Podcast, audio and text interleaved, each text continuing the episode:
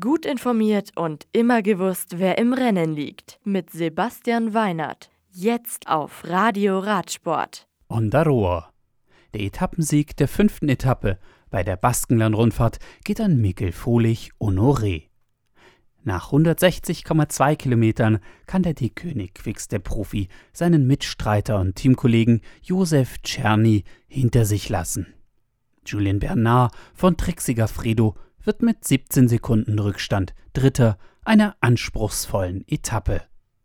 Bei der Gesamtwertung kann Brandon McNulty das gestern erkämpfte Trikot mit 23 Sekunden auf Primo Schroglitsch verteidigen.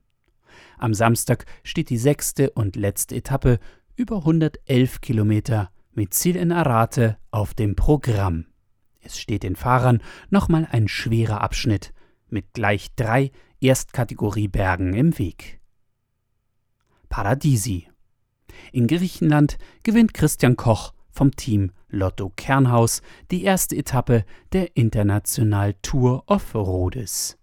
Nach dem Prolog am Donnerstag steht mit der ersten Etappe ein schweres Teilstück auf dem Programm der dreitägigen Rundfahrt durch Griechenland.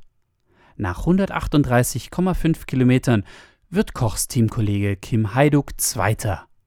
Maloja Pushbikers Fahrer Mika Heiming belegt Rang 3.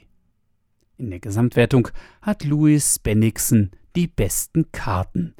Der Däne summiert aus Prolog und erster Etappe am wenigsten Zeit und übernimmt die Gesamtwertung.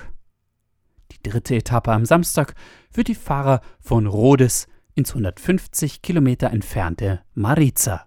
Unterwegs sind dann wieder einige Berge und Sprintwertungen zu überwinden. Die nächsten Rennen. In Nals in Südtirol starten am Wochenende die Mountainbike-Profis beim nächsten Lauf der Cross-Country-Rennserie Internationale dell'Italia Series. Und auch am Wochenende in Kuwait und im Oman werden die nationalen Meisterschaften ausgefahren. In der Türkei starten die Profis dann am Sonntag bei der 56. Presidential Cycling Tour of Turkey in eine weitere einwöchige Rundfahrt. Das Radio für Radsportfans. Im Web auf radioradsport.de